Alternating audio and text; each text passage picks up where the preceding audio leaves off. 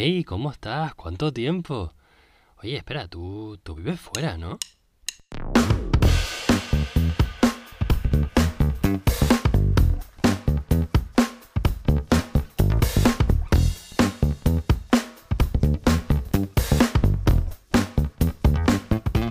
Muy buenos días, buenas tardes o buenas noches, te habla Alejandro desde Ámsterdam y esto es Buscalifers, el podcast para los españoles que se están buscando la vida fuera de España y para los que se lo están planteando. El episodio de hoy es la segunda parte de nuestra conversación con Elisa, una malagueña que tras estudiar ingeniería química decidió emigrar a los Países Bajos en busca de oportunidades. Los temas que vamos a discutir en este episodio incluyen el impacto del COVID en el teletrabajo y en el precio de la vivienda, diferencias entre la cultura laboral de España y la de los Países Bajos, tocando temas como la baja por enfermedad de burnout o el síndrome del quemado. También tocaremos la marihuana, los coffee shops y el barrio rojo y la cuestión de si volverse a España o no. Espero que lo disfrutes. Elisa, eh, ¿tienes pensado volverte a España? Yo no lo descarto. En principio te diría que no, porque aquí vivo mucho mejor. Pero también si me hubieras preguntado hace 10 años si yo me iba a vivir aquí a vivir, pues te hubiera dicho, no, yo para qué, tan lejos, no. Entonces, en principio, pues no, porque la vida que tenemos aquí es mucho mejor de la que en un principio pienso que pudiera tener en España. Pero claro, la vida da tantas vueltas que no se sabe, así que yo eh, no descarto nada. Muy bien. Buena respuesta. yo cuando me fui a Francia no sabía que, pensaba que iba a durar un año y volver. Y ahora la verdad es que yo me quedaría mucho más tiempo, pero mi mujer es la que quiere, quiere volver. Ella tiene más prisa que yo y, y, yo quiero pues toda esa experiencia que, que no tengo en otras empresas. Por eso era este el momento de hacerlo y no, y no justo antes de volvernos. Hmm. Yo todavía no, no lo veo, pero me encantaría volver a España, sinceramente, porque el nivel de calidad de vida humana y otro tipo de cosas me interesa. ¿Y tu pareja Robert se volvería? ¿Se iría para España? Si eres el primero, vámonos, vámonos, vámonos, vámonos para Canarias. Aquí no hay joy, aquí no hay vida. Eh, y él es holandés. Le digo, pues imagínate para una canaria pasar un invierno aquí, pero a él le encanta la habla español, ¿sabes? Le gusta la cultura. Lo único es que, claro, no quiero arriesgar llegar allí, él, él es químico también, y no encontrar trabajo, ¿sabes? Desgraciar un poco su futuro, cuando aquí está muy bien. No es lo mismo ir a España de vacaciones que ir a buscar trabajo. Sí, y más uno que decíamos antes, que se cree que todo es derecho, ¿no? Trabajar ocho horas y cuando va a llegar a España, que le van a pagar mucho menos y va a tener que trabajar el doble. Sí. Él no lo va a entender. Entonces, no, creo que profesionalmente se estancaría y yo ahora mismo también, porque estoy bien aquí. Hmm. Estoy, ahora mismo no lo veo, pero que ojalá se pudiera trabajar desde casa, como estoy haciendo. y entonces esto sea ya no solo por el coronavirus, sino que sea una, una opción y a lo mejor pasar una temporada allí, otra aquí. Para mí sería un balance perfecto entre familia, amigos y las dos mm. culturas. Porque... Hombre, una forma en la que va a cambiar el mundo, que tiene que ver con lo que acabas de decir, es una posibilidad, o sea, esto no es una verdad, pero hablan de em, la repoblación de las zonas rurales. En este año se ha demostrado que se puede trabajar desde casa. Sí. Lo que significa que la gente ya no necesitará estar en las grandes ciudades para, para vivir y trabajar, a lo mejor con ir una o dos veces a la semana vale para algunas reuniones.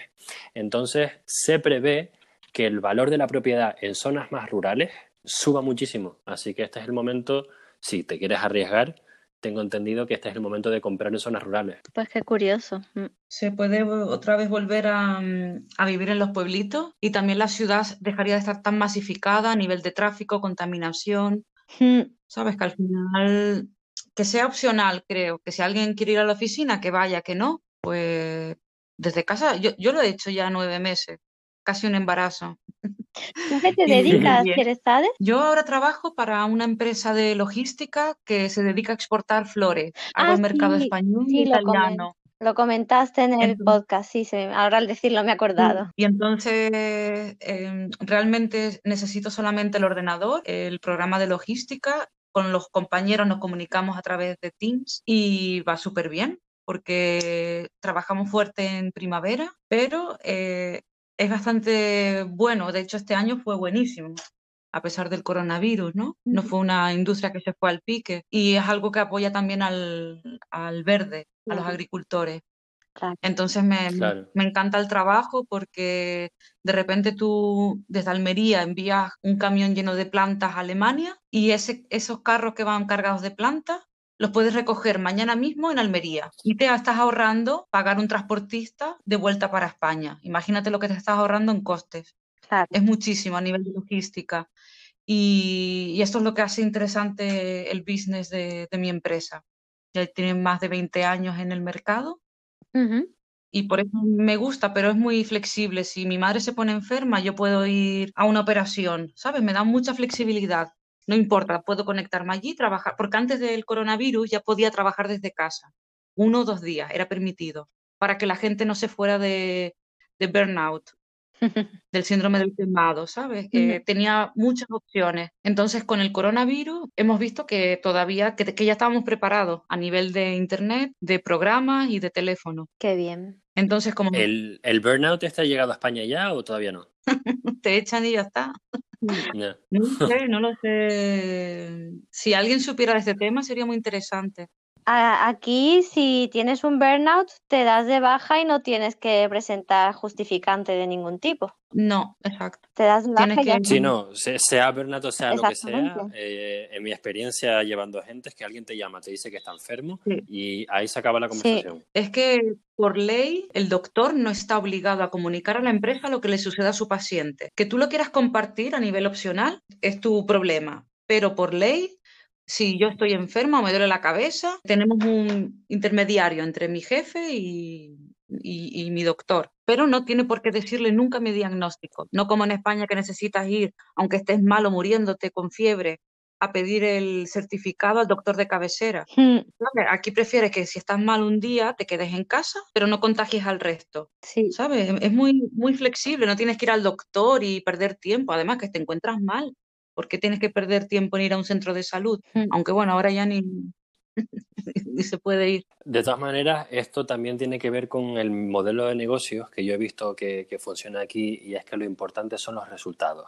Tú contratas a alguien porque lo que quieres conseguir son los resultados que esa persona te traiga y que esté una semana enfadado, digo yo, que esté una semana enfermo esto no quita que al trimestre los resultados eh, salgan y esa persona, un buen trabajador, tiene en cuenta que se puede poner enfermo y tiene a otra persona que coja su trabajo mientras él está enfermo. Es muy distinto a, una organización en la que lo que importa es que estés las horas, porque necesitas que alguien esté sentado ahí o en el mismo sitio ocho horas y si se te pone enfermo, pues te importa porque no te importan sus resultados, sino las horas que estás ahí sentado. Yo creo que es una mejor forma de llevar un un equipo. Sí, porque es productivo y si tú sientes que la empresa se preocupa por ti, ¿sabes? Y un día te sientes estresado o tienes que cuidar a los niños porque hubo huelga en el colegio, no pasa nada, te, lo permiten, ¿no? Lo importante es que tú estés bien. Eso también pone un poco de manifiesto el, el, nivel ético de la gente, porque en un sitio en el que todo el mundo dice, ah, pues yo me invento que esté malo y no voy y así me libro.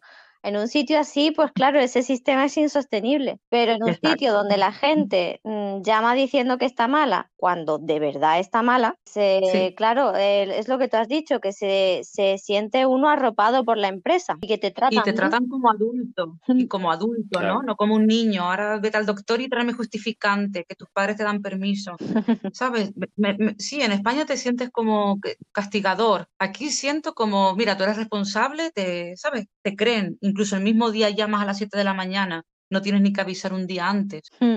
Es que el día antes no sabes si estás enfermo. a lo mejor te pasa durante la noche.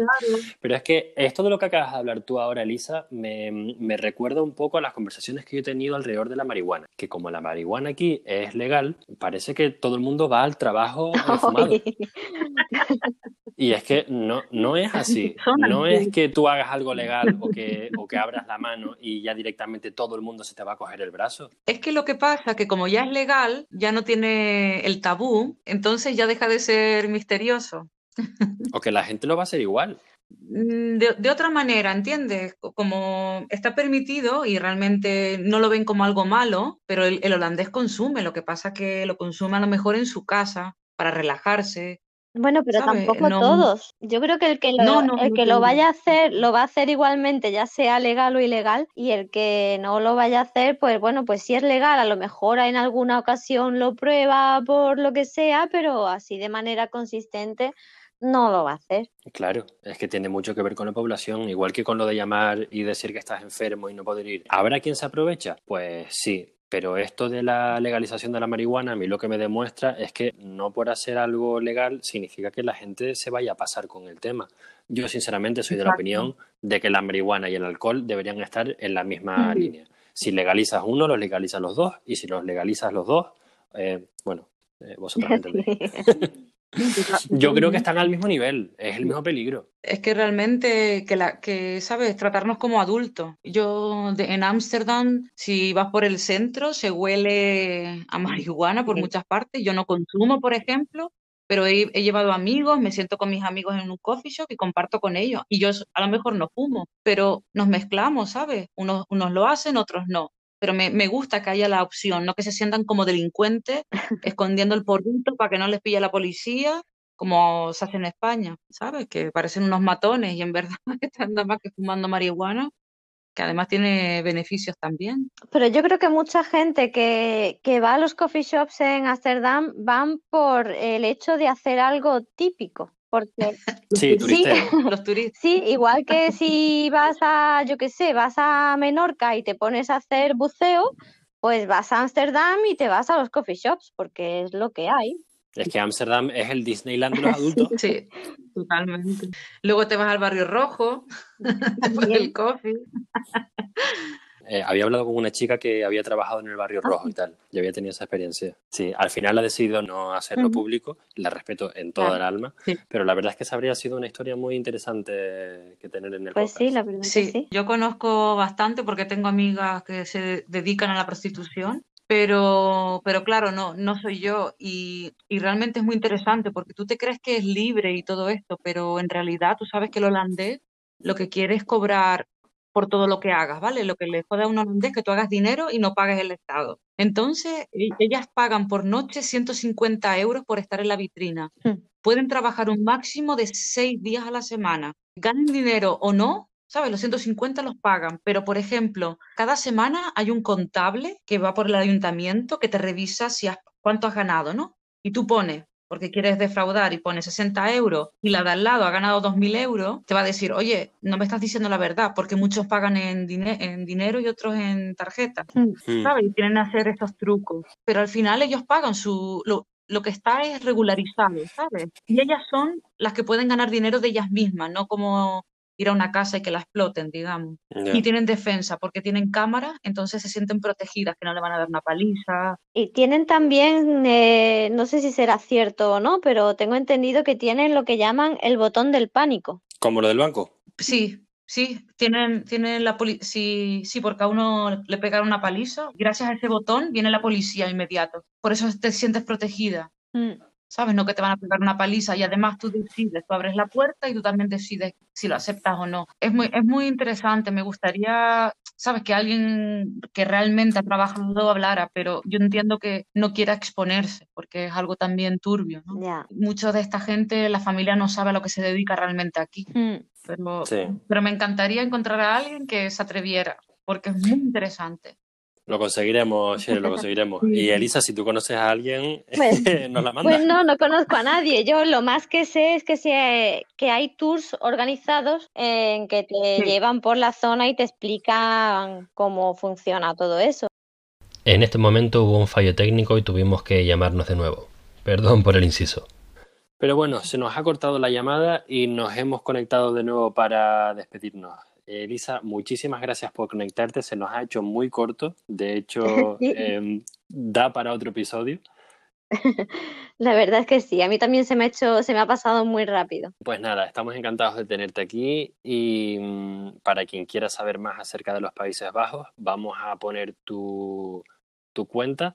Además, también vamos a subir tus fotos a nuestra cuenta, así que tanto en el podcast como en las fotos que vamos a subir en el Instagram. Quien nos esté escuchando puede darle clic. Estupendo, muchas gracias. A ver si a alguien le, le sirve de información útil o, simplemente por curiosidad, por saber cómo es la vida aquí, cómo son las cosas. Muchísimas gracias por dedicarnos estas horitas y muchas gracias por invitarme. Venga, un saludo.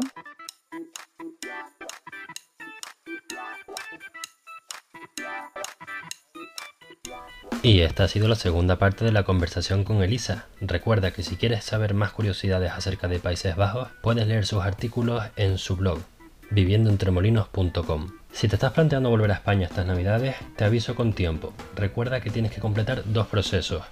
Uno, el PCR, que debe estar en inglés o en español y debe incluir tu DNI. Debe haberse hecho 72 horas antes de tu llegada y ha habido gente que caducándosele en el vuelo ha tenido problemas, así que cuidadito. Y el segundo, no te olvides de la aplicación de Spain Travel Health. Tienes que eh, hacer el proceso y te van a dar un código QR para el aeropuerto en la llegada. Eso es todo amigos, que te vaya muy bien y hasta el jueves.